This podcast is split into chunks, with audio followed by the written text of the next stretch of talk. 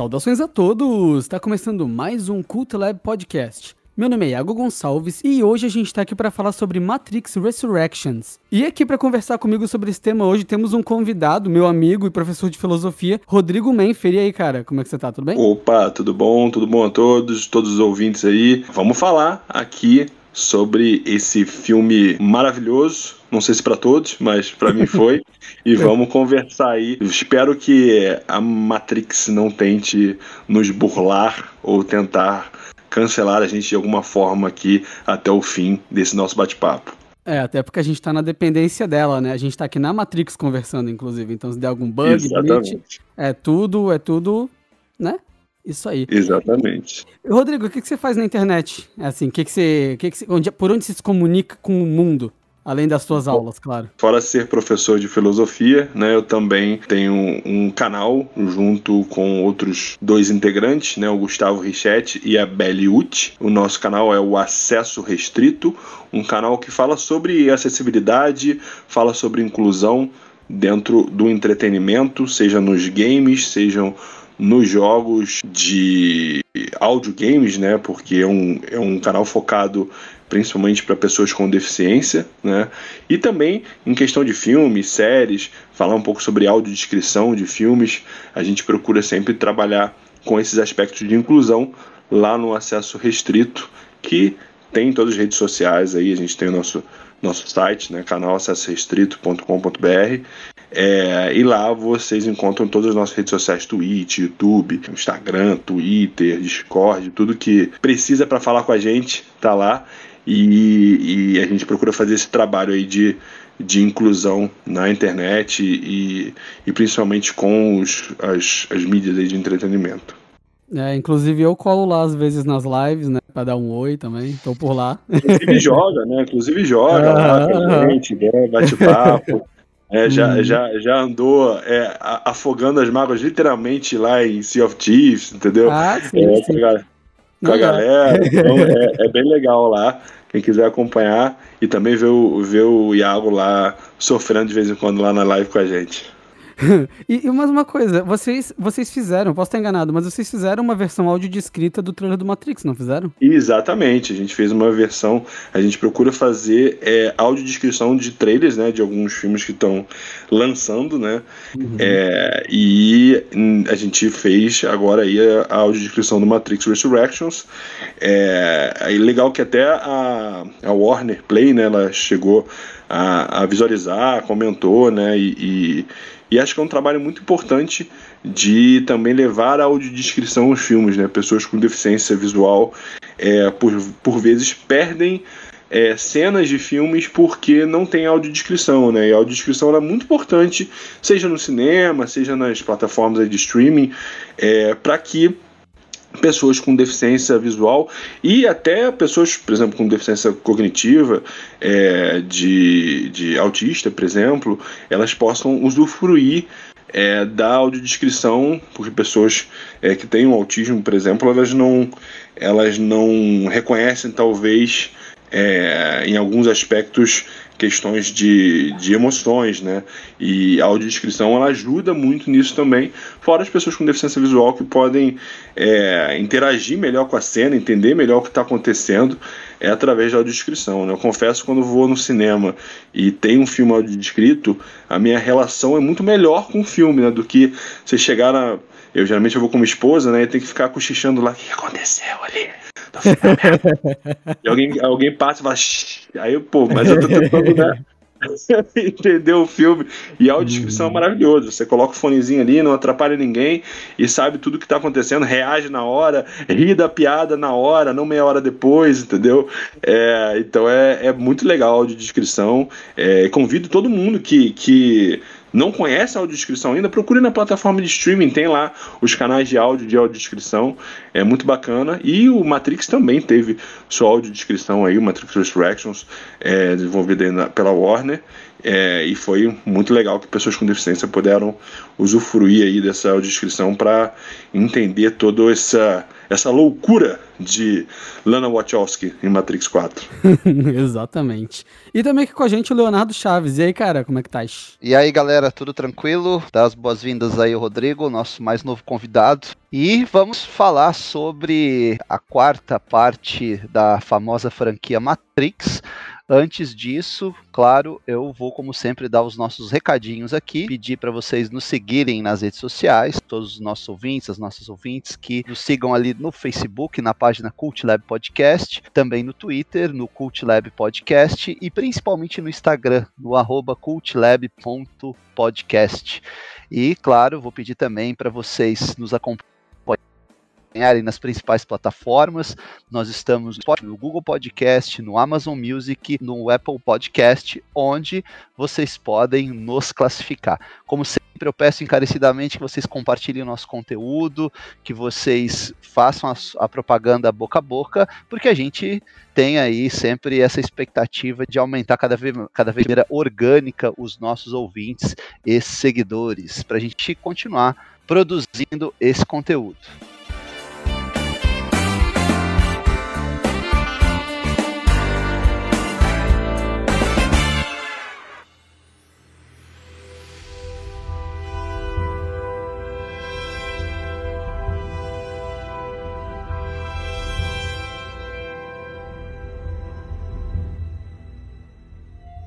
Então, gente, após quase 20 anos, temos o retorno de Matrix ao cinema. É isso aí, 20 anos depois, a franquia ela volta, né? E volta, acho que quebrando paradigmas, ou pelo menos expectativas, né? É, das pessoas que talvez pensavam que Matrix viria com uma proposta, uma proposta que talvez se igualasse a, a, a diversos reboots de, de, de várias franquias, como a gente já teve em outros filmes. E eu acho que a proposta que se, se deu aí nesse Matrix Resurrections foi totalmente contrária né, a, ao que ao que diversas franquias que trazem seus reboots vêm fazendo, né? Antes de mais nada, falar aqui que eu assisti ao, ao podcast do Cult Lab sobre o Matrix, né? Que vocês fizeram dos, dos três Matrix.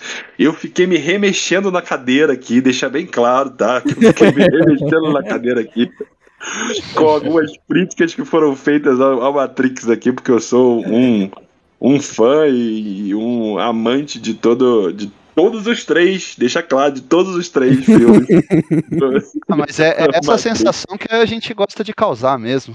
Quando, eu, eu, gosto quando o ouvinte fala, ah, pô, fico ali doido de vontade para conversar, seja para concordar ou discordar. É uma sensação sempre é, bacana o, de provocar nos ouvintes. É, o pessoal sempre chega pra falar do, do Timothée Chalamet. Que é o Lauro, toda oportunidade que tem é chutão na cara do Timothée Chalamet. Aí direto eu recebo mensagem: Ah, mas o Timothée Chalamet é bom, é bom. Eu acho bom, é o Lauro, gente. Não tem nada a ver com isso. ô, ô, ô, Leonardo, você traz para mim a sinopse desse filme antes da gente começar? Com Só para quem não faz ideia do que a gente tá falando? O The Matrix Resurrections traz de volta os personagens do Neo, vivido pelo Keanu Reeves, e da Trinity, vivida pela Carrie Ann Moss. Agora eles estão.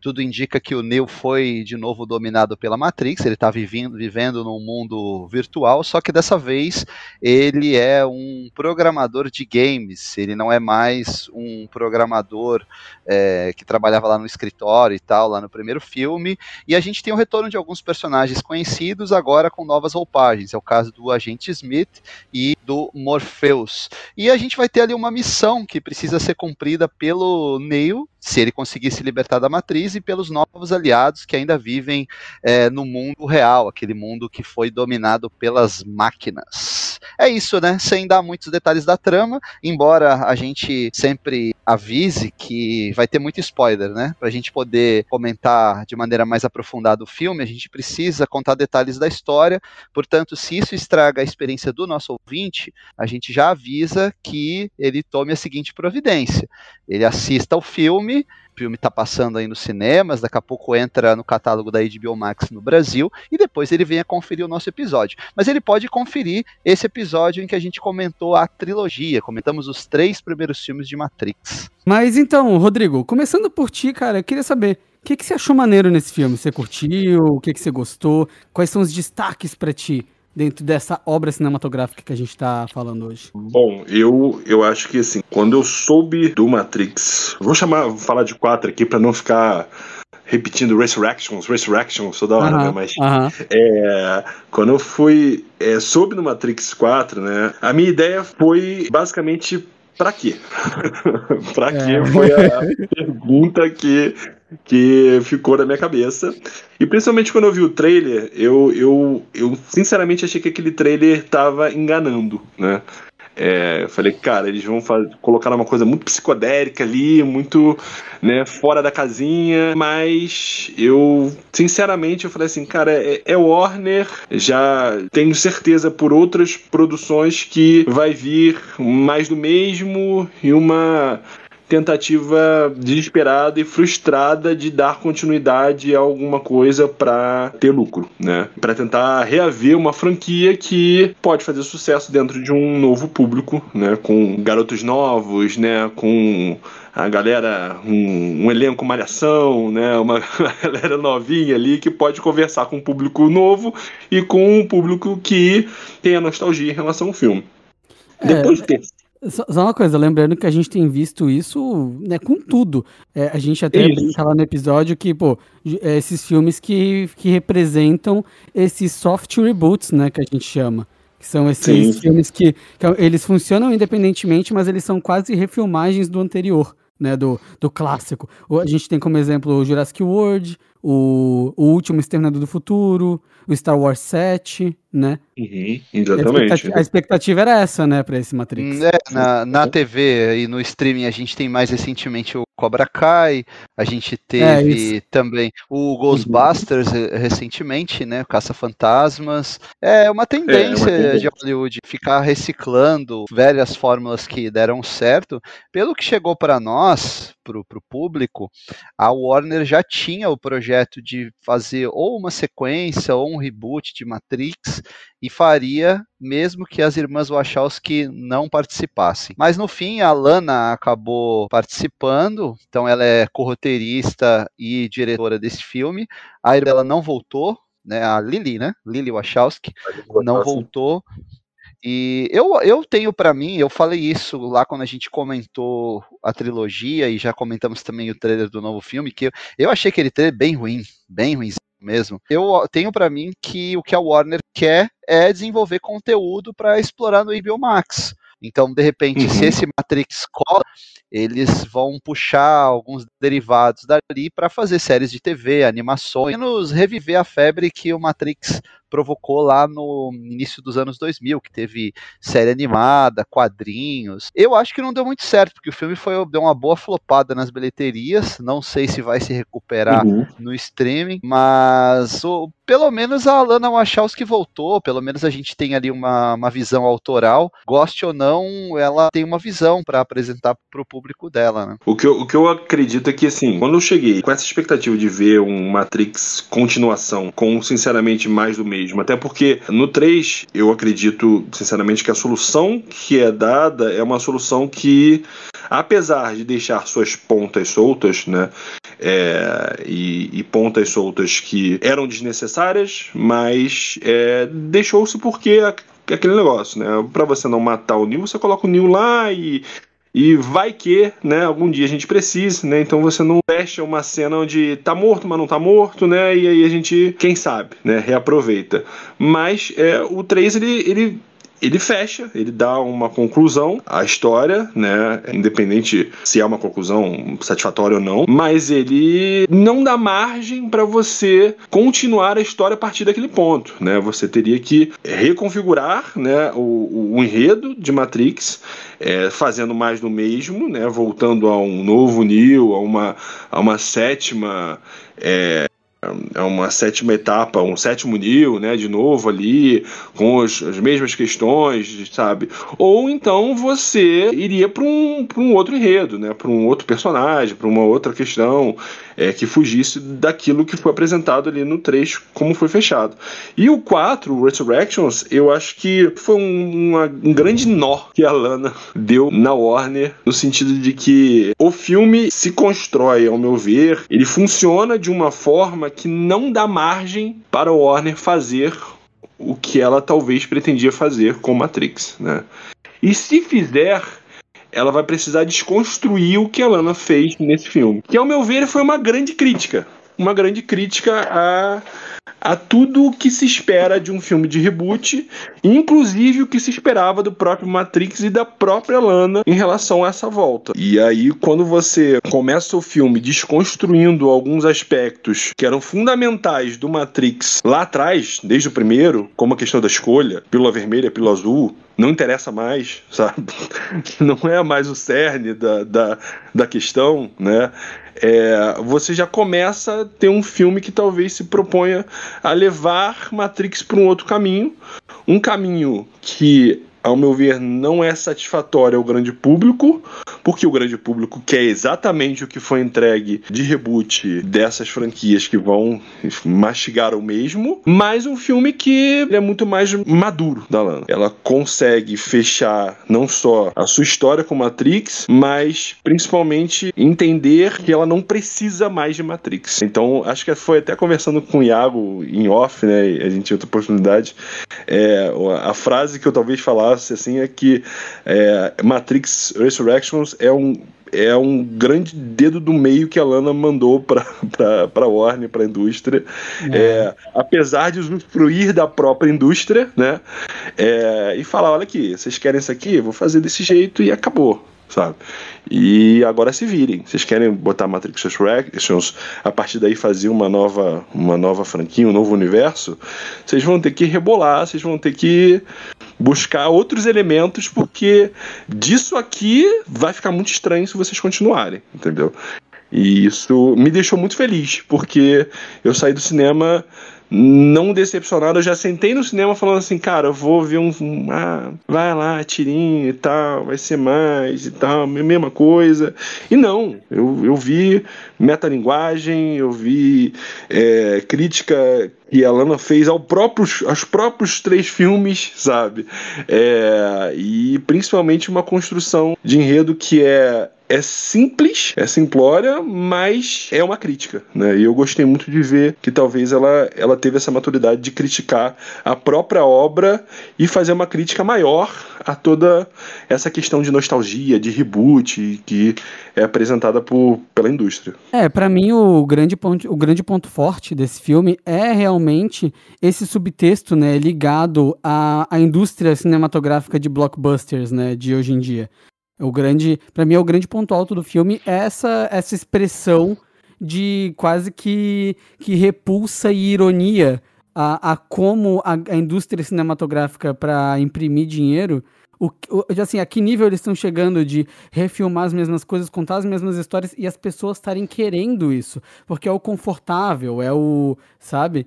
É o que tu, tipo assim, é o que te deixa, é o abraço quentinho. É o Homem-Aranha, é um filme sem, sem, com um roteiro fraco, mas que ele te entrega muitos abraços quentinhos. Ele te entrega o mesmo, ele te entrega o que tu espera. Esse é o ponto mais alto do filme, na minha opinião. Eu acho que, na verdade, surpreende o quanto os estúdios fazem isso, gostam de reciclar e agora eles mesmos aceitam a brincadeira com eles, a sacanagem de que eles estão fazendo isso. Porque, assim, a Warner, obviamente, viu esse roteiro. Eles sabiam que a Lana ia fazer. E aí deixaram, uhum. ah, vai lá, a gente aguenta, e tira um sarro da gente também, né? Porque é, aquilo ali também.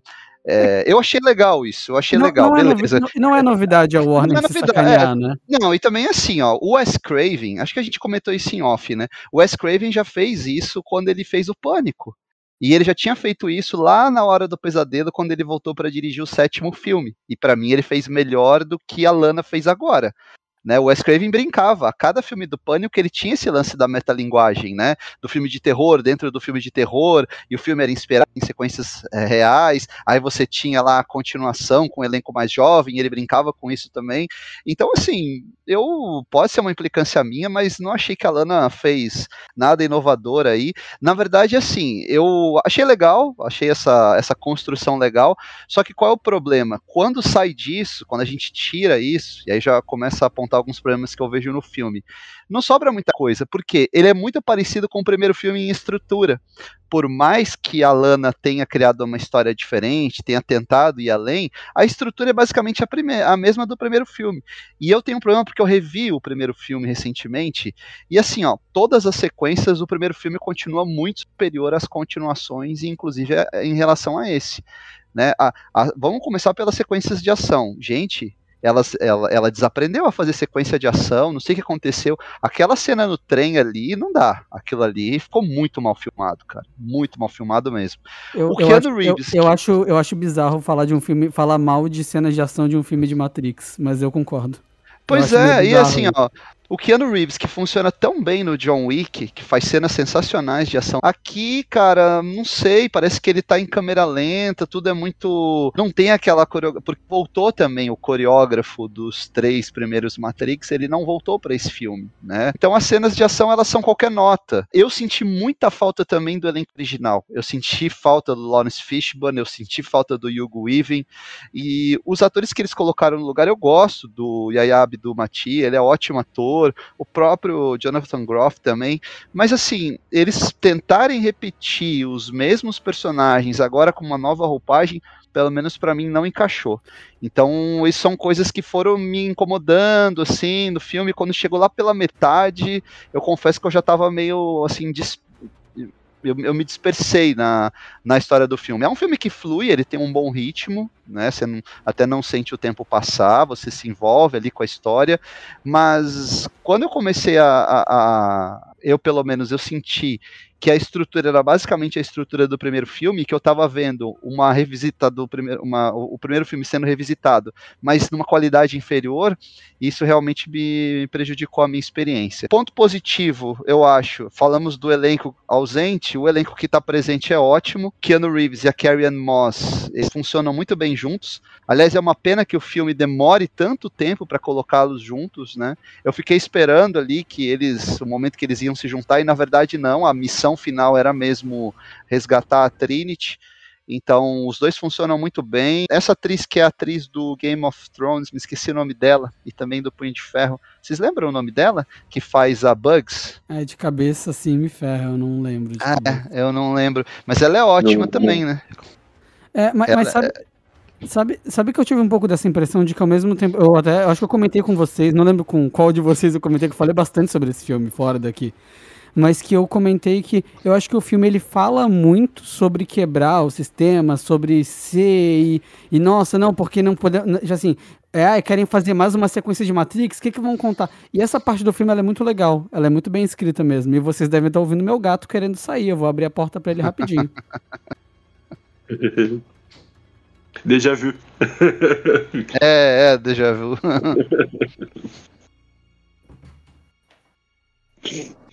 A pior parte é o sininho do gato, sabe? O, o sininho do gato no, no filme lá.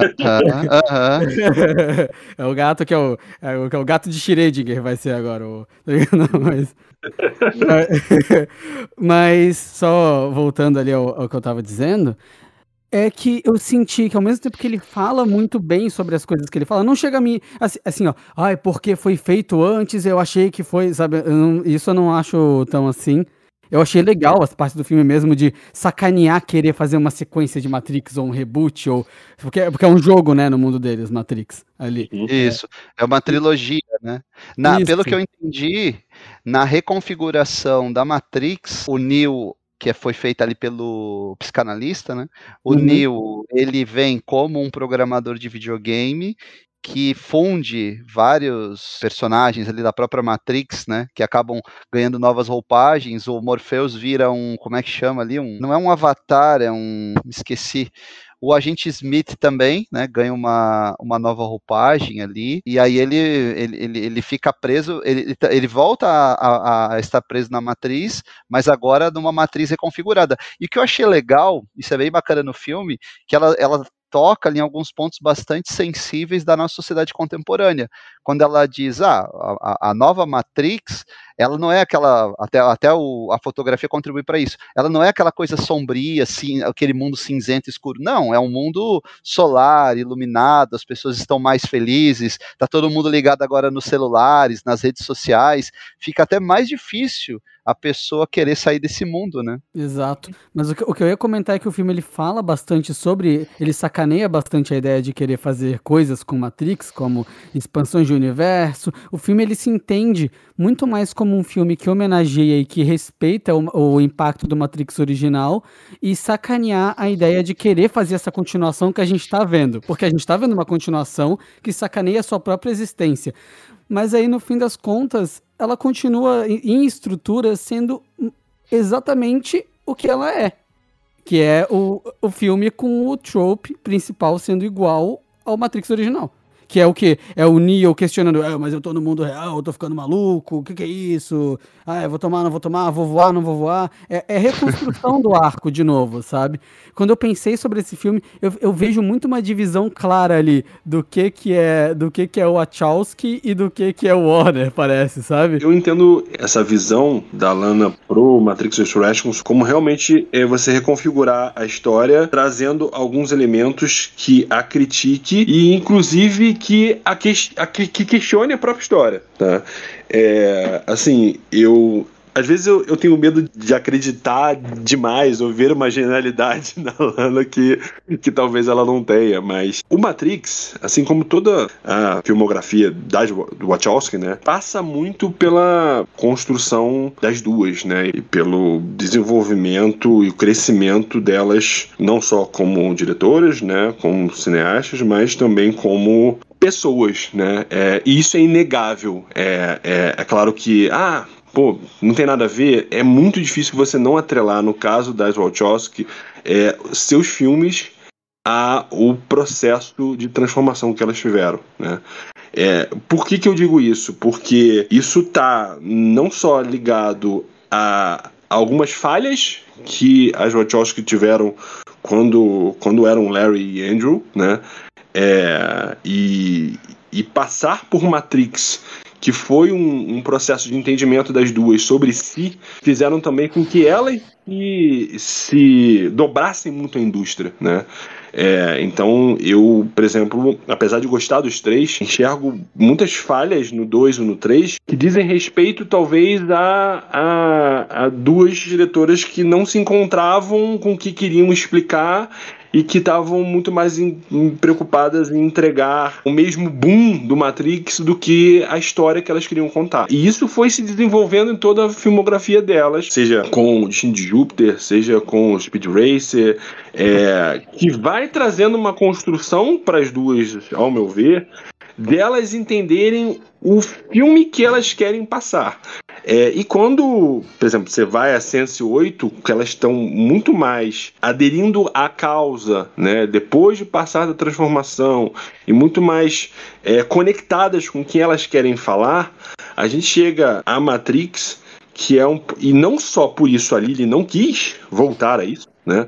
É, e é, ela mesma declarou que não quis voltar à Matrix por não voltar, por não querer voltar a esse momento da vida dela, né?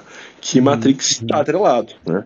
E a Lana não, a Lana, pelo contrário, acreditava que deveria voltar e deveria dar um novo olhar para a Matrix com todo o processo de construção que ela teve. Então, quando a gente volta a Matrix, a gente volta a questionamentos que foram feitos lá atrás e uma nova visão de uma, de uma diretora, de uma Lana já madura sobre si como pessoa e sobre si como diretora, sobre o que ela quer num filme, que faz com que, por exemplo, a questão da pílula seja questionada, a questão de voar do Neil seja questionada, a questão do escolhido seja questionada, sabe? E, e por exemplo, uma coisa que eu até conversei com com uma colega que é a par, né, de, de, do Matrix, ela, ela viu os filmes, mas viu uma vez um, dois, um três, e tá vendo quatro, e Ah, eu senti falta porque antes o Neil parava as balas, né? E agora ele meio que bloqueia, né? A bala, ele dá um efeito que bloqueia, né? E tudo no filme é uma construção para, apesar de você voltar ao mesmo, é você desconstruir o mesmo. É você tirar a essência de poder do Neil, do homem escolhido e você entregar e dividir isso não só com ele, mas com a Trinity também, né? É, que é uma proposta do primeiro filme, é você trazer o conceito de paz, que eu concordo que no 3 é muito pouco explorado e pela falta de exploração desse conceito ele acaba sendo tolo, né, a resolução, mas que nesse filme ela procura dar uma continuidade, no que você vê as máquinas junto com os humanos, no que você vê essa relação que é construída dos próprios programas juntos ajudando, sabe? Então assim, é a questão do modal lá, né, e você ter a construção de pessoas que podem ser uma coisa na realidade, são outras na Matrix. É, as Wachowskis falaram que no 1, por exemplo, é, elas tinham intenção de fazer uma personagem que representasse o processo pelo qual elas estavam passando, que é, se não me engano, a Switch do Matrix 1. É, que a intenção principal da Wachowski era que ela fosse homem na Matrix e mulher na vida real, né? No, na realidade ali porque justamente isso ia explorar a questão que elas estavam passando. E eu acredito que isso tudo ela consegue trazer nesse filme, né? Ela consegue trazer um empoderamento feminino, a questão da causa é, LGBTQ+, é, a questão de não colocar um homem à frente como o escolhido e detentor de todo o poder. Eu acho que tem falhas no filme, ela volta a questões que não precisavam voltar, como a questão do vilão, por exemplo, apesar de ser muito bom, eu acho que contrasta com o arquiteto, né, que estava no primeiro filme, que falou que a gente não vai se encontrar, mas meio que se encontra de novo, né? Então, assim, existem algumas, acho que algumas pequenas falhas nessa volta, mas no geral, ao meu ver, é a Lana vendo o filme, os três filmes lá atrás e falando: olha, é, hoje eu sou uma Lana mais madura a ponto de dar um novo olhar para esse filme. O que para alguns pode ser uma coisa horrível, porque talvez isso signifique que se a Lana de hoje fizesse o Matrix em 99, talvez ele não fizesse sucesso, né? Porque, porque houve toda essa necessidade de construção para hoje ela estar tá aqui, né? Mas tudo que você vê, inclusive no, no, no bom, pode dar spoiler, né? Aqui é, pode, é pode. Sem, Uhum. Sem problema, né? Mas inclusive nas pequenas coisas. No final, o programa, o analista lá falando, que vocês querem agora o quê? Pintar o céu de, com arco-íris, né? É clara a intenção de que elas querem ali. E, e, e, principalmente em relação à diretora, a sujeira e a bagunça que, que a Lana traz de cores, de movimento, que chega a ser uma coisa que ela busca, ao meu ver, nas cenas, inclusive beirando a, a sensualidade, a sexualidade, né? É, que, que eu vou discordar com, com todo respeito do Léo em relação àquela cena do trem, né? Que a intenção da bagunça, a intenção do, da, do desconexo, do, do, do que no, do, da coisa truncada, da coisa é justamente a intenção que a Lana quer passar. Eu acho, ao, ao meu ver, nesse filme.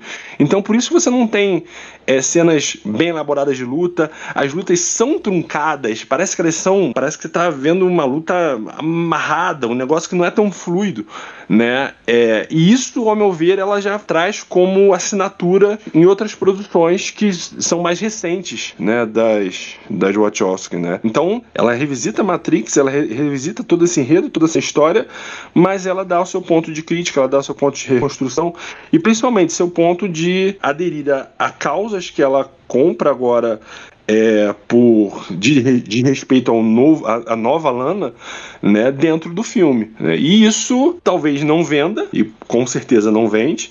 Não à toa, tudo que elas passaram a fazer daí, eu não vender, Sense 8, por exemplo, foi, foi cancelado. Né? Apesar de ter feito um sucesso com o público, ele foi cancelado. E mais uma vez, em Matrix, eu acho que ela dá uma assinatura que não é algo que vá trazer sua bilheteria, mas é uma construção. Eu sinceramente vejo que a, a Wachowski em geral, né, a, a Lily tem seu seu caminho lá com aquela série, tem até uma série de TV que, ela, que elas fizeram, que, que ela fez, que é o Work, o, acho que é Work in Progress, é, que trata dessa questão da transexualidade e tal, é, é elas se construindo.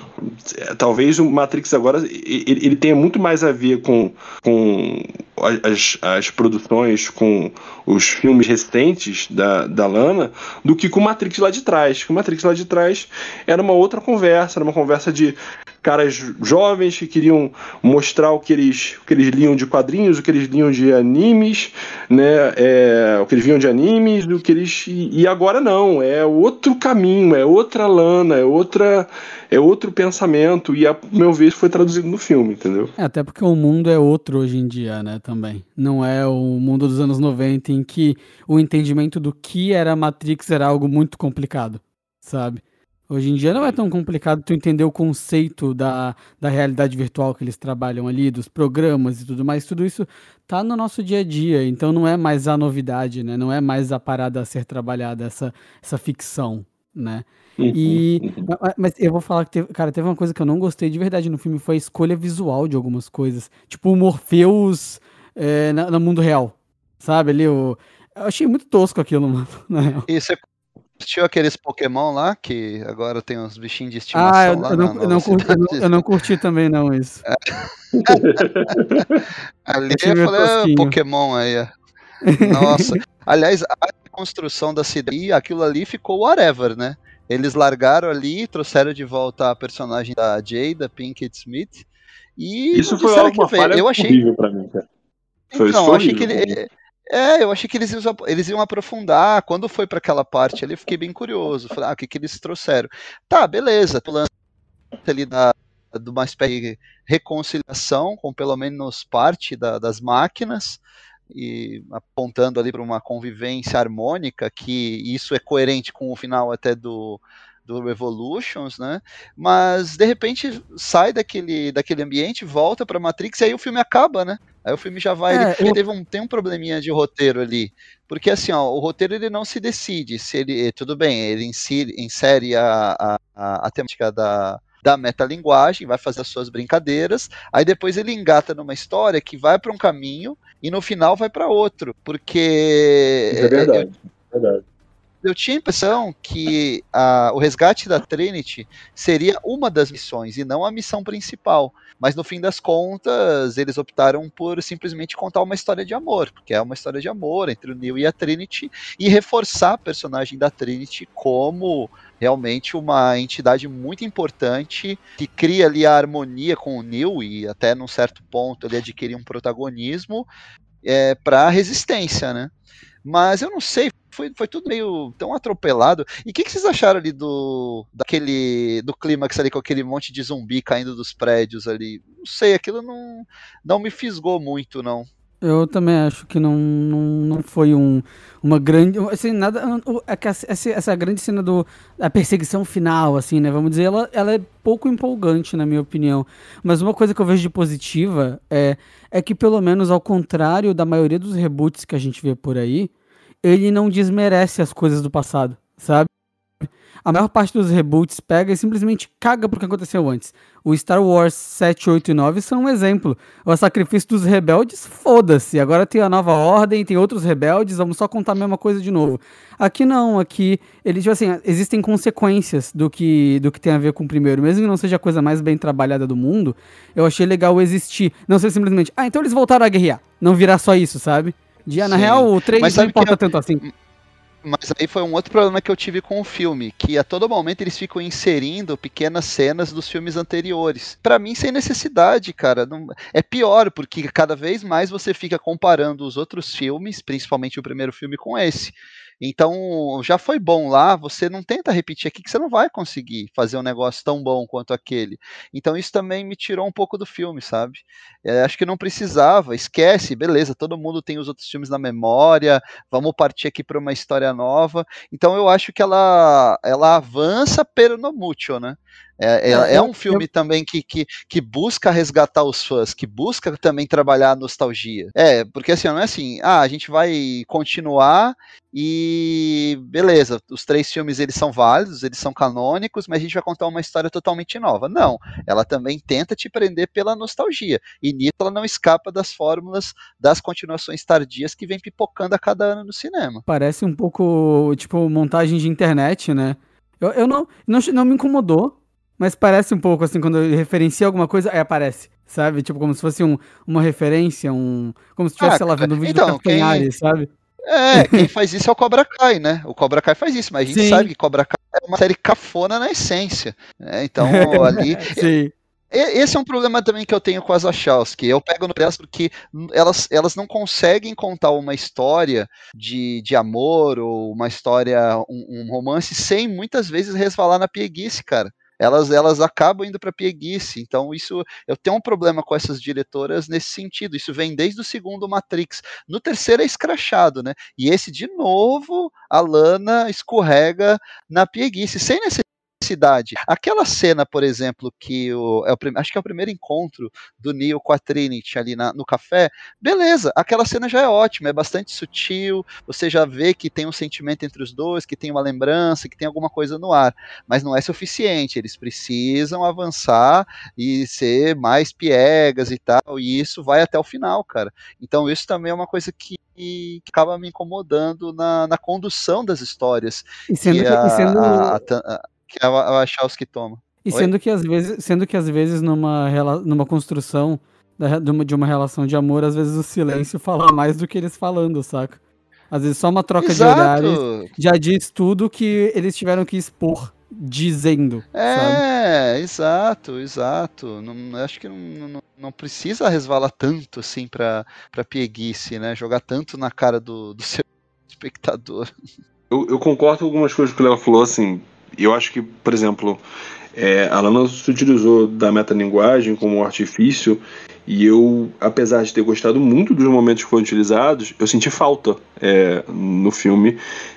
É, e um filme que propõe essa crítica, é, chega um momento que ela rompe. É, eu sinto que ela, ela pega essa ferramenta, ela usa, legal, baneiro. Eu assistindo, fiquei, hum, pô, legal, pô, bacana. E depois ela, ah, beleza, pronto, joguei fora e vamos voltar a outra coisa aqui. É, e, e, isso, por exemplo, falta em diversas questões do filme. Por exemplo, as cenas que eu também acho que são desnecessárias do, do, dos filmes antigos.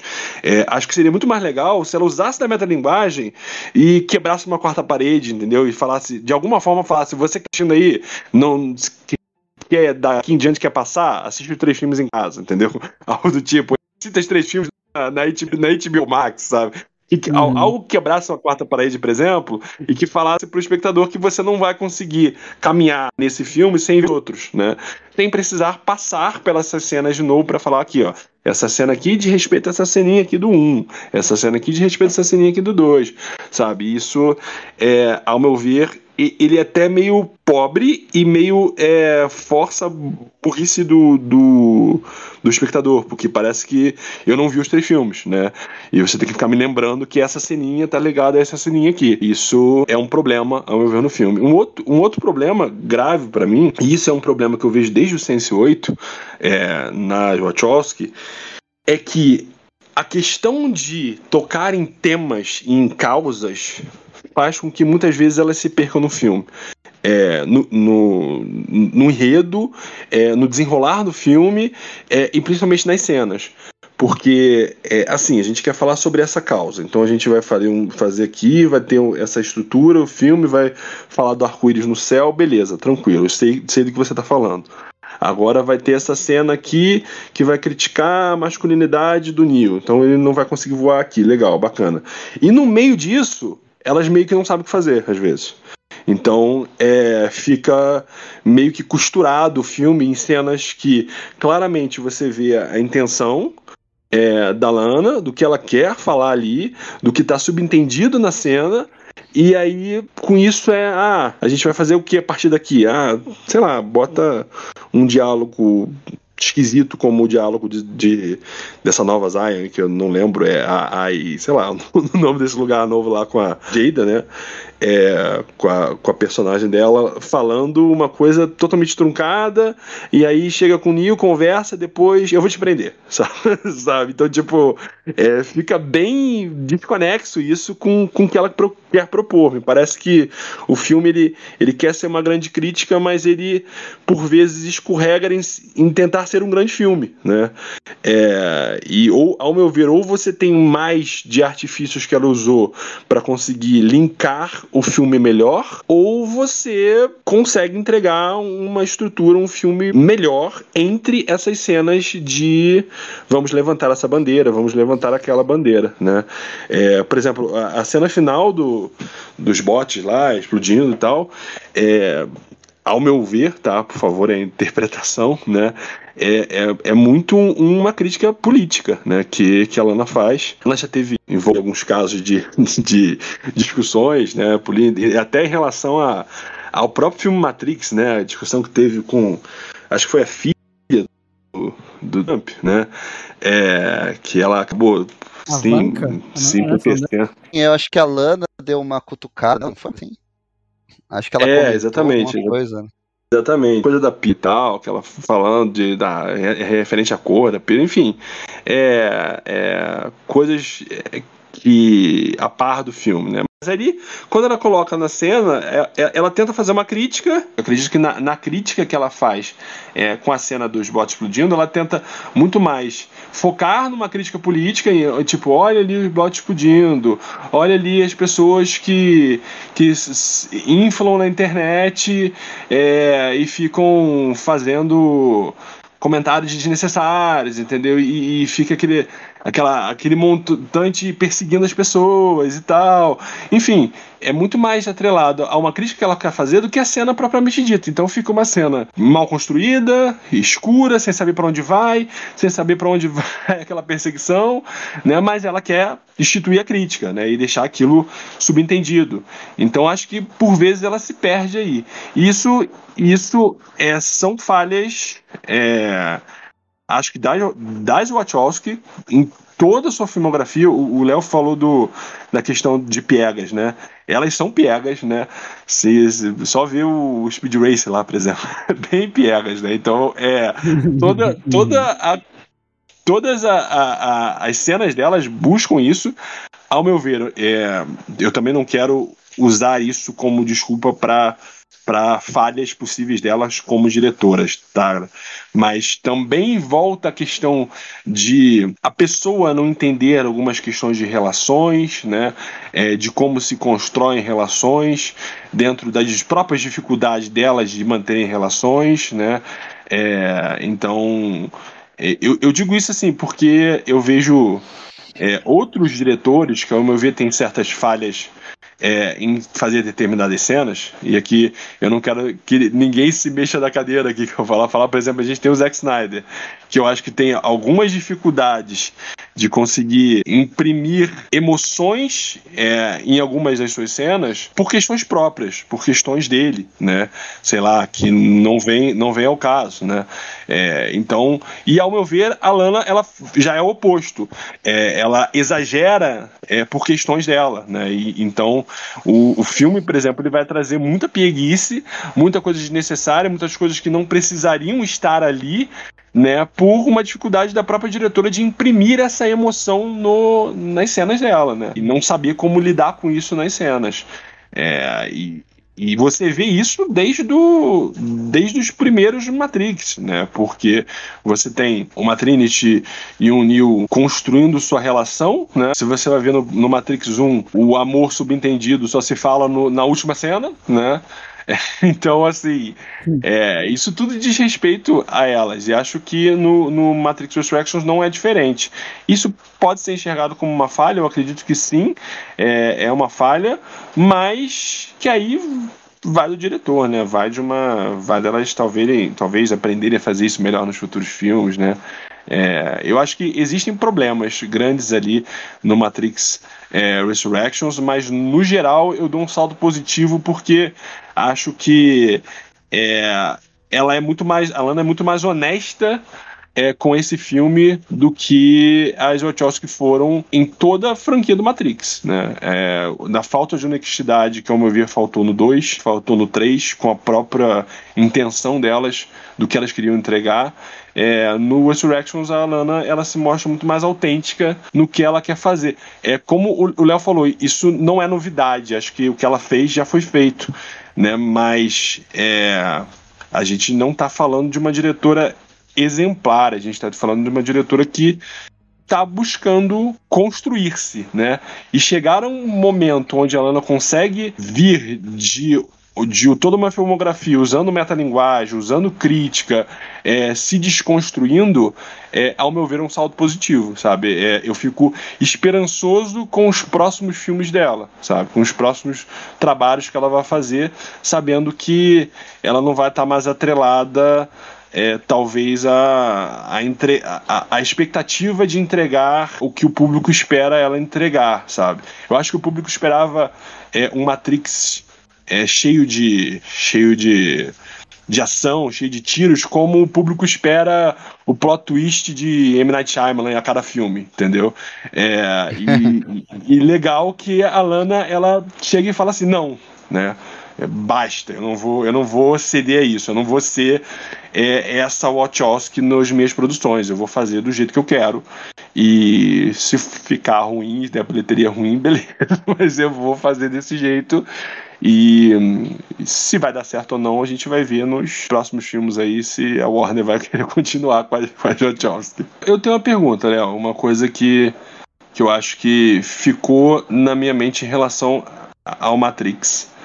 É, e eu e tudo que eu conversei aqui sobre a minha defesa da, da, da Lana Wachowski, ele cairá por terra se a gente conversar sobre o futuro da Matrix. O futuro do, do, do da franquia Sim. Matrix. Porque assim, a Lana ela consegue fazer a crítica, né? Tem suas falhas, beleza. Não é o, o filme incrível, mas é um filme honesto, ao meu ver. E tem cenas pós-créditos nesse filme. tem cenas pós-créditos no filme. que é, inclusive, uma brincadeira, mas é uma brincadeira que me faz, inclusive, pensar. Porque, dado o, insucesso né, do Matrix em bilheteria, né, que eu acho que a Warner. E aí eu penso, sinceramente, se a Warner, a própria. É assim, claro que a Warner vai querer dinheiro, né? Mas é complicado a gente, a gente pensar. Eu concordo com você que a Warner viu o roteiro, né? Sabia o que, que sabia que iam falar dela, que ela ia ser criticada e que beleza. Mas ao meu ver, assim, é, a Warner vendo um filme desse, ela fala: esse filme aqui não, não vende pipoca, sabe? Esse filme aqui não. Porque claramente, se chegou no, chegou no meio do filme, eu, eu, eu, eu falei: se eu pudesse. É, e eu tenho aqui. É, lembrando que eu tenho deficiência, deficiência visual, né? Mas eu falei, no escurinho do cinema, se eu, se eu pudesse começar a contar as pessoas que vão levantar, sabe, do, do filme, porque é um filme que não entrega o que as pessoas querem ver, né? É, e a Warner talvez já sabia disso. Já sabia disso. Podia cancelar esse projeto, podia limar a, a Lana, podia, sei lá, né? Mas ela comprou a briga, né? Comprou a briga de, de colocar esse filme nos cinemas. E agora, você acha que Matrix fechou, acabou, a Lana jogou a pá de cal, falou, ó, cansei, é isso? Ou você acha que a Warner vai dar seu jeitinho para rebutar por ela mesma isso na, na, na HBO Max? É, de alguma forma. Bom, a Warner é conhecida por dar mais liberdade para os diretores. A gente sempre comenta isso aqui, a gente relembra sempre os casos do Villeneuve, do Christopher Nolan, Zack Snyder, do próprio Clint Aí sai, Eastwood. Saem as maluquices faz... que saem, né? é, isso pro bem e pro mal, né? Eu já exatamente, falei que eu, eu sempre digo que o cinema ele é uma arte colaborativa, então o diretor não necessariamente é o autor do filme. Muitas vezes ele pode ter uma visão preponderante, mas se não tiver um bom produtor, um produtor executivo, um diretor de arte, um bom fotógrafo, o filme vai perder qualidade. Mas, enfim, eu acho, assim, o resultado de bilheteria realmente é decepcionante, mas essas franquias elas são, vamos dizer assim, imorríveis, né? Basta ver aí filmes que, que foram lançados lá nos anos 80 que estão rendendo sequências, derivados, séries de TV. Eu acho que a tendência é o Matrix ficar mesmo adormecido por enquanto, vai vai ficar na geladeira, mas nada impede que daqui a alguns anos a Warner retome a marca e aí eu acho que realmente, provavelmente sem a, as irmãs Wachowski, mas talvez retome numa série de TV ou numa animação ou mesmo num filme para cinema. É uma marca um muito Animatrix forte. novo, imagina, um Animatrix novo. Um Animatrix é uma marca é uma marca muito forte. A gente viu recentemente sequências que a gente não imaginava que fosse ver de filmes como Blade Runner, própria sequência que tá tendo na TV aí no, no streaming o, o Cobra Kai, Game of Thrones volta agora, Harry Potter eles estão sempre buscando alguma coisa para trazer. E a Warner tem muitas marcas sob seu domínio. A DC, Harry Potter, é, Game of Thrones, tem ali várias franquias e não vai ser Matrix que vai ficar de lado. Eu acho que agora sim, nesse momento, a gente vai ter que esperar um pouco para ver alguma nova abordagem desse, desse universo. Mas para frente, quem sabe, né? Eles, eles retomam. Eles estão desesperados por conteúdo para o streaming porque sim, sim, eles precisam sim. turbinar o streaming para poder concorrer com Disney Plus, Netflix e Prime Video. É, até, eles vão até dar lembrando um que o... nesse sentido agora. Lembrando Oi? que o HBO Max não foi um grande lançamento, né, no, nos Estados Unidos. O streaming não, não. não. Foi, teve um lançamento fraco. Ele não tinha, ele não tinha um, um grande produto de entrada para as pessoas quererem assinar. Né? Não, tanto como que tiveram... A, como a Disney tinha, a Disney tinha o Mandalorian, tinha o, o Adamo e o Vagabundo live action, né? Sim, sim. É, teve, logo na sequência teve as séries da Marvel. A HBO, uhum. ela, ela teve até que apelar para aquele corte de quatro horas do, do, Liga da Justiça, do Snyder. E uhum. Agora sim, né? Vai estrear novo original de Game of Thrones, tem as séries da DC, tem os filmes, eles estão fazendo aquela janela que no Brasil é mais longa, mas nos Estados Unidos os filmes saem simultâneos. Eu acho que isso talvez tenha prejudicado a bilheteria do Matrix, porque o filme foi lançado uma semana depois do Homem-Aranha, que foi um estouro de bilheteria. E aí o filme é lançado no cinema e já sai na HBO Max, lá nos Estados Unidos. Aqui no sim, Brasil sim. leva 35 dias. Então, acho que eles não souberam como vender o filme. É uma questão comercial muito mais do que artística, né? A parte artística não tem nada a ver com isso. Mas eu não acho que esteja morto, não. Vai ficar adormecido por um tempo em razão desse fracasso, mas daqui uns anos pode ter certeza que eles retomam. Vocês acham que Star Wars não vai ter mais nenhum filme, gente? Por exemplo, sinceramente, é, vocês Star acham? que... vai, Star Wars vai ter, Star Wars vai... Eu, eu acho que eu acho que inclusive Matrix é, eu, eu, sinceramente concordo, porque eu acho que é o fim de Matrix para Wachowski. Eu acho que. Eu acho que é, é até o que elas queriam. Acho que a Lana ela, ela fechou e falou: ó, tá aqui, tá entregue, né? É, e eu acho que a Warner em algum momento com todo o respeito é, ao que eu vou dizer, mas em algum momento a Warner vai pegar a Matrix ali, jogado jogado é, com seus cortes, com suas cultura, é, costuras, com seu glitter, com sua purpurina que, que a Wachowski jogou e vai, peguei, vou pegar aqui e vou fazer outra coisa. É, e ao meu ver, como você falou do, do, do Star Wars, é bem o que a Warner talvez vai fazer, né? O Star Wars ele, ele vai ter lá o, o, o Kevin Feige, né? Que, que vai ficar à frente do universo Star Wars, então uhum. acredito, acredito, que o, o, Skywalker e toda aquela saga se fecha, mas Star Wars é um universo, né? E trabalhar esse universo em outras frentes, em outras, com outras visões é muito fácil, né? E Matrix não é diferente. Contar, contar outras histórias é, que não a do Neo é muito fácil é, para Matrix, né? Então é, é só eles darem uma avançada de 100 anos e tentarem fazer tudo, tudo de novo. Ô, né? Rodrigo, ô, Rodrigo e Iago, sabe para quem eles vão entregar Matrix? Ah. Pro James Wan. Vai ser James Wan que vai fazer o novo. aí, aí, vai, aí, vai, aí, vai, aí vai ser vai ser Neil pulando de prédio, vai ser Neil tomando susto. Vai ser, vai ser só jump scare na Matrix. Vai ser, e vai ser vai o ser Patrick Wilson. O, o novo Neil vai ser o Patrick Wilson aí. E, e a Trini, Trinity, de vai... Imagina. É canônico, olha, é canônico que Matrix tem vampiros, né? Então, tipo, já, já, É. já pode trabalhar com vampiros ali, monstros e ó. Mas, mas imagina, imagina que legal que seria uma antologia de Matrix. Isso eu ia achar maneiro. Uma série de antologia de Matrix, contando Com várias certeza, histórias cara. Com certeza, Sim, como, sim, foi, sim. como foi o Animatrix. Sim, sim, mas Sim, eu, sim. eu digo Muito uma parada, uma parada com investimento, pá, ali, sabe? Um bagulho meio Black Mirror, assim, dentro do Isso, mundo de Matrix. Exatamente, eu pensei, eu só, pensei só pra nisso também. explicar, é, só pra explicar pro povo, né, o que que é antologia, né? Que são essas são episódios separados, histórias independentes que são contadas cada uma em um episódio. Uma série de TV É, que o- os o- episódios não têm o- conexão. O próprio Love, Death and Robots, que é, é claramente influenciado por Matrix, né? Love, Death and Robots Uhum, é, uhum. bebe muito nessas Eu- fontes aí. Eu fiquei muito triste com o final de Matrix, desse Matrix, porque ele não fecha a história de- do- da Trinity do Neo de novo, né? É, então, isso é triste porque você pode até com atores diferentes, porque eles já fizeram isso, né? Com o Morpheus agora, com, com o Smith. Você pode, com atores diferentes, ou seja, com um novo Neo, que não o Keanu Reeves, com uma nova Trinity, que não o Karen Moss, você pode de novo ficar nessa nessa onda de o escolhido ou os escolhidos e tal. E eu acho que, sinceramente, Matrix é um universo para explorar muitas outras histórias que não uma jornada do herói, que não, sabe? Tem muitas outras coisas que podem ser exploradas por Matrix.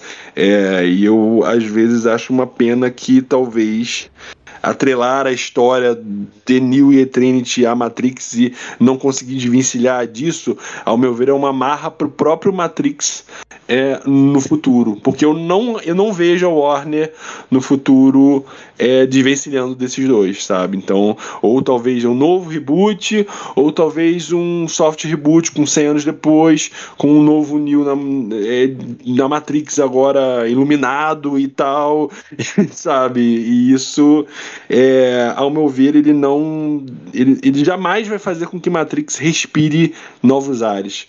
E, infelizmente. É, a gente talvez nunca vai ver, ao, ao meu ver, o Matrix com o potencial que ele poderia ter tido de 99 em diante. Assim, é uma franquia que infelizmente ela, ela não vai. É, eu falo um cara que é fã e apaixonado, tá? Mas infelizmente ela não vai cair nas graças.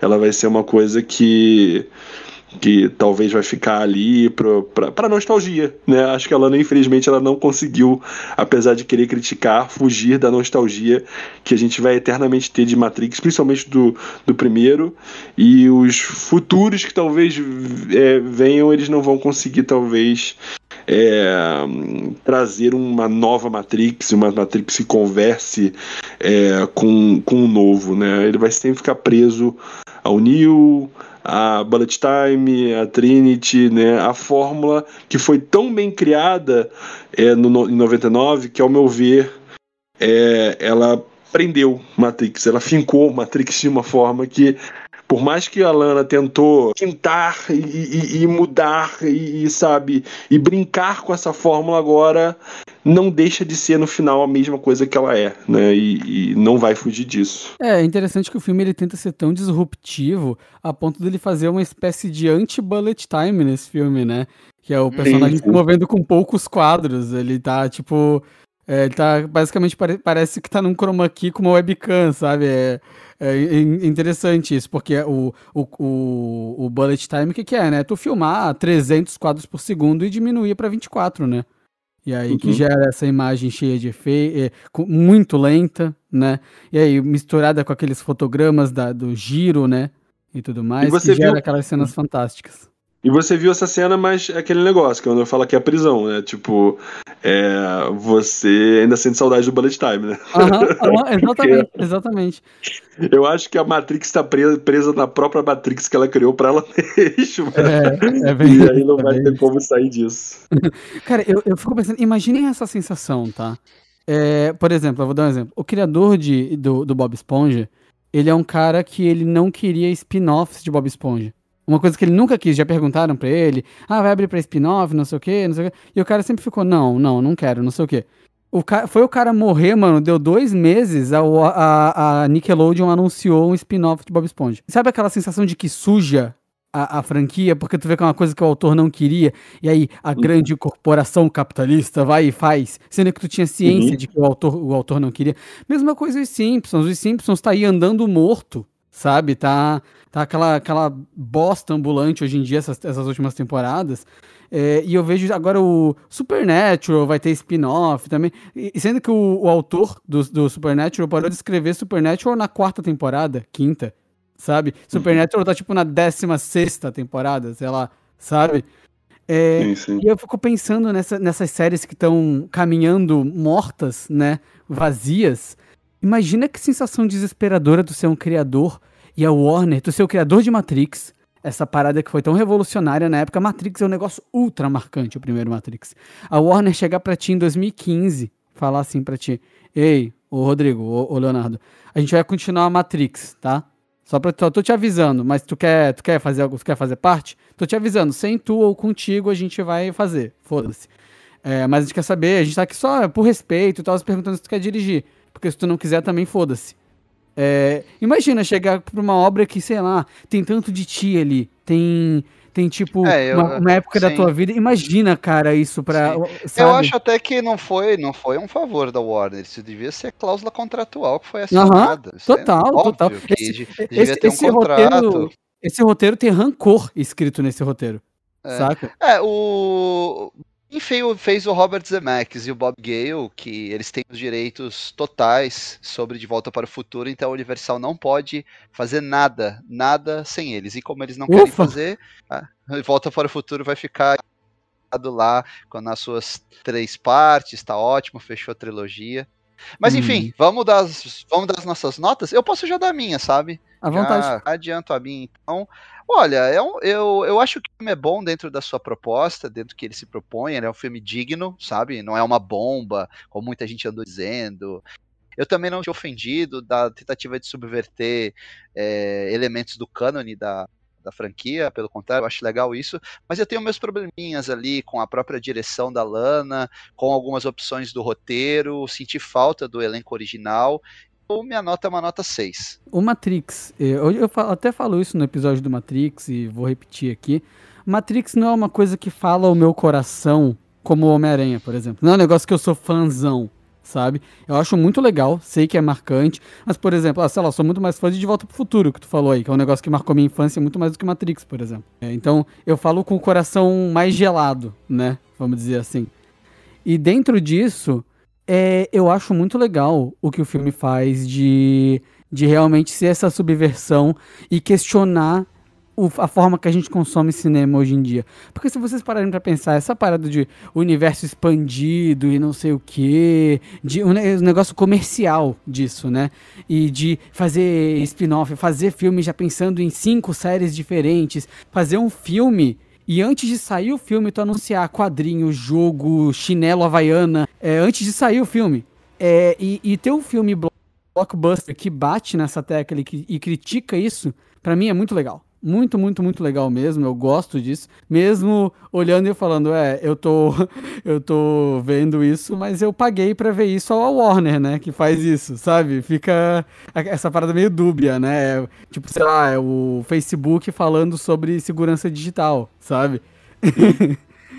mas, mas ao mesmo tempo eu consigo ver valor nesse lado do filme. Realmente, eu acho muito legal porque as pessoas estão tão acostumadas a, a em abraçar braços quentes mais e ver mais do mesmo de novo, de novo, de novo. Eu bato bastante em Jurassic World aqui, né? O, como um filme que ele é muito mais do mesmo, Star Wars 7, por exemplo, que são filmes que reprisam a mesma história, eles são mais do mesmo dentro dos seus mundos, não dão valor ao que aconteceu antes, eles simplesmente recontam. Mas são filmes que eu gosto, o Jurassic World e o Star Wars 7. Eu falo isso só como uma crítica pontual ao que eles são, sabe? Mas são filmes que eu gosto. O Matrix, para mim, é, eu achei que ele ia ser mais um filme desses, né? Como a gente fala até ali na nossa, na nosso, no nosso episódio de expectativas. Então, vendo ele como obra finalizada, ele me surpreendeu muito. E subversão e surpresa são as palavras que eu uso para definir esse filme. Ele tem muitos defeitos. É, Eu discordo do Rodrigo nessa parada das cenas de ação, eu acho que elas são fracas mesmo. eu, não, eu achei que são, são cenas que não empolgam, não envolvem muito, são cenas confusas e perdidas. E olha que Matrix e cena de ação boa, a série é cheia. Cenas de ação, assim, que são referência. A perseguição de carro, de, de moto no 2, as cenas de ação do primeiro, que são ultra icônicas até hoje. E aí, pô, o filme tem cenas de ação que nem nada é memorável, sabe? Até os filmes mais fracos do Matrix têm cenas de ação memoráveis. E a trilha sonora não me diz nada, sendo que para mim a trilha sonora do primeiro Matrix é uma trilha ultra marcante, só do primeiro, inclusive. É, Matrix para mim não acertou em trilha sonora no resto, e esse inclusive incluso, porque para mim a trilha sonora do primeiro Matrix é sensacional. Eu acho que nada chega perto ali, até dentro da própria filmografia das, das Wachowski. É, eu acho que que o, o Ken Reeves continua sendo o melhor pior ator de Hollywood. Ele é incrível e horrível ao mesmo tempo e, e a gente ama ele, né? E eu acho que ele, ele faz bem o papel de Neo, né? Essa figura que não não se expressa tanto porque, por exemplo, a ideia né, era que ele fosse quase que um avatar, né, para ti se colocar no lugar do personagem, né, para ti sair do comum e questionar o teu próprio mundo. Então, tudo bem ele ser inexpressivo, né? Faz parte do personagem. Então, eu acho legal, acho que o Ken Reeves faz bem, os atores estão legais. Eu não me incomodo tanto com as trocas, acho legais. É... Mas realmente, eu acho que tirando isso, essa, toda essa subversão, quer dizer, nem sei se ele realmente queria alcançar esse status, né, de obra marcante como o primeiro Matrix. Eu imagino que não. Mas mesmo assim, eu acho que ele é um filme bem esquecível, sabe? Continuo batendo na tecla de que, assim, é, eu, eu acho que a Lana, a Wachowski, elas não são. É, existem diretores, né, que, que são incríveis desde o começo, né? É, e eu acho que é, as Wachowski elas tiveram um rompante, que foi o Matrix 1, né? É, uhum. e, e, depois disso, é, elas vieram construindo é, sua filmografia. Se a gente, é, talvez assim, se não houvesse o Matrix, as pessoas seriam muito mais condizente, é, aceitariam melhor o desenvolvimento da Wachowski, né? Eu acho que o Matrix ele foi é, um ponto fora da curva é, que imprimiu um peso muito grande sobre as Wachowski. E, e, e, fora o Matrix, que foi um peso para elas como diretoras, existia, existiram questões pessoais que foram um peso para a vida delas, né?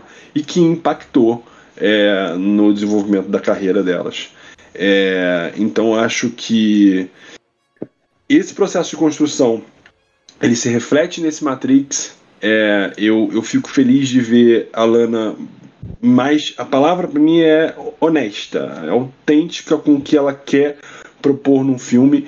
E acredito, inclusive, que os próximos filmes da Lana e das Wachowski elas vão ter essa proposta, né? De ser disruptivo, de ser crítica a alguma coisa, é, independente de se vai ser melhor ou se não vai ser, é, a intenção vai ser essa. A gente talvez acredito que a gente nunca mais vai ver a Wachowski tentando entregar o melhor filme de ação com as cenas mais. Não, é, elas vão entregar sempre alguma crítica através do seu filme. É, acredito que isso é o, o bom delas para o desenvolvimento da carreira delas, mas ao meu ver também é a maldição, porque é, a Lana tenta falar muita coisa e esquece de conduzir o filme, né? É, então você vê ali o filme como, como um grande arauto, como um grande levantar de bandeiras e esquece que é Matrix e que a gente talvez é, devesse ver o Matrix, mesmo com o posicionamento de crítica dela, é, ver o Matrix sendo Matrix, né? É, e mesmo que uma história que fosse continuação, que fosse uma reimaginação, é, que ela desse uma continuidade. Ao meu ver, é, foi basicamente, ó, vamos pegar uma história da nostalgia e vamos criticar, cortar é, problematizar, mas não vamos fugir da nostalgia, né? É, e isso é, foi uma falha também. É, personagens voltaram, concordo que personagens voltaram é, desnecessariamente, alguns, como o analista, que era arquiteto francês, e analista. francês. Né? Oi? O francês também lá. O francês, né? O francês. O francês acho que é, Desnecessário é demais. até um alívio cara. cômico, né? É até Ah. um alívio cômico ali. Mas é, é, é- precisava demais, talvez, não sei.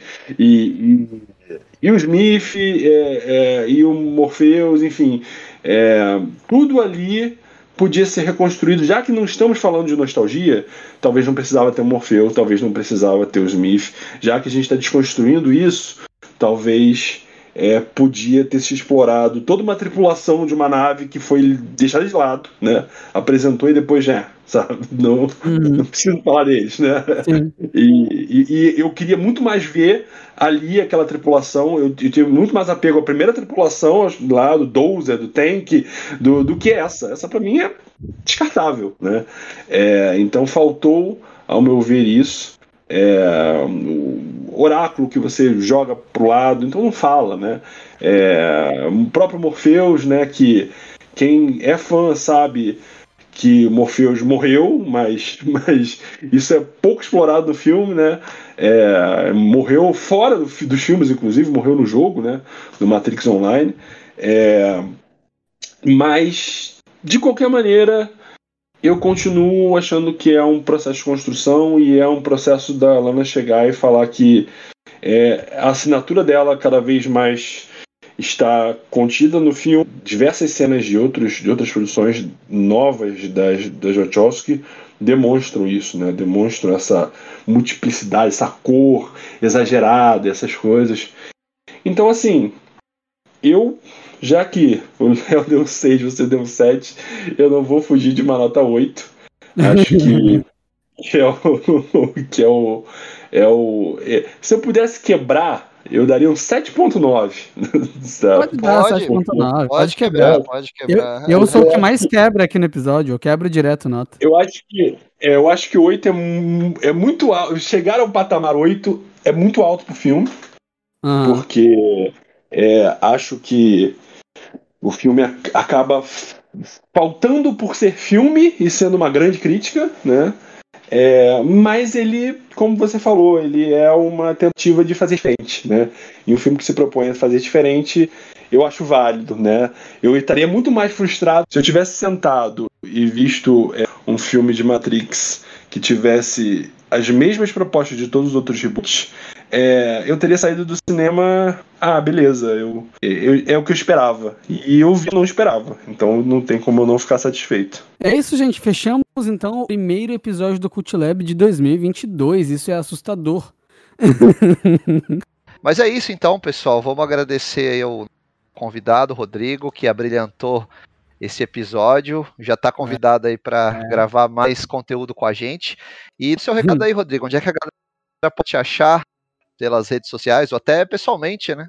Bom, é, pessoal que quiser é, conhecer o trabalho do Acesso Restrito, né, um canal que fala sobre inclusão, sobre acessibilidade, seja nos games, seja nos filmes, seja em séries, é só procurar o site canalacessorestrito.com.br.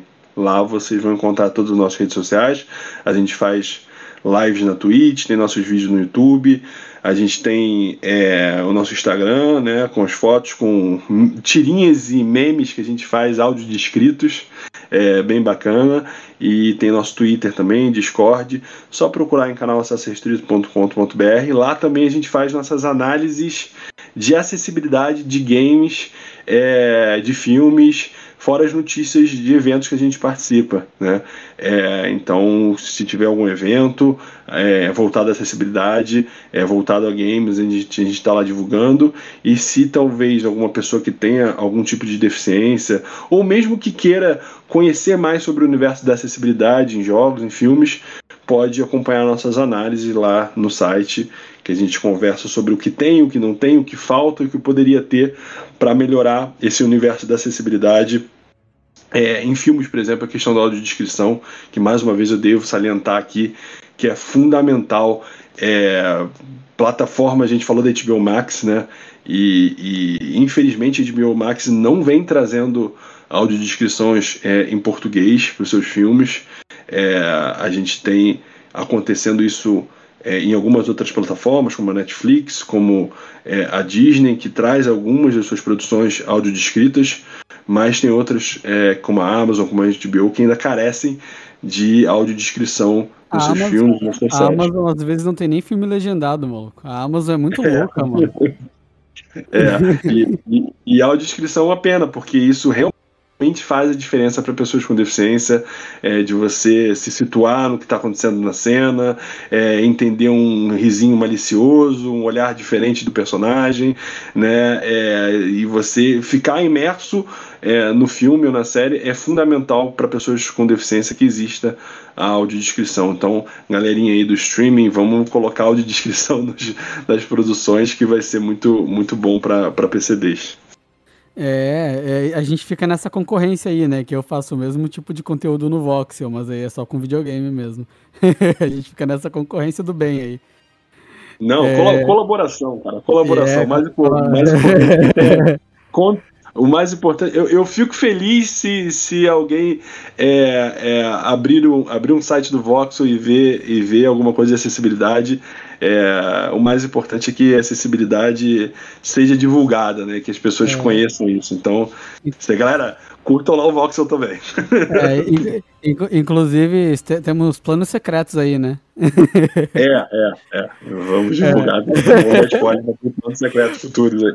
É, mas só lembrando que tanto a minha coluna quanto o site do acesso restrito estarão aqui na, na descrição do episódio, para quem tiver interesse, né? Só olhar ali embaixo que tem tudo direitinho, os links das páginas, inclusive as redes sociais do Cult Lab também estarão lá. Aí se quiser seguir a gente, só dá uma olhadinha lá. Espero que todo mundo tenha passado aí um feliz ano novo, né? Todo mundo tenha ficado de boa, pá, relaxado, que agora a vida esse ano vai ser louco, né, cara? Muita estreia, a gente vai fazer ainda um programa de expectativas, do que a gente espera dos filmes e séries desse ano. É que a gente tem que ainda cobrir coisa do ano passado, né, Léo? É isso aí. Agenda sempre apertada. atraso. Exato, exato. Mas então é isso, gente. Fechamos. Até semana é que isso vem. aí. Abraços. Valeu, va- valeu. Lembrando que Pílula Vermelha, Matrix novo nos ensinou que é placebo, tá, galera? Então,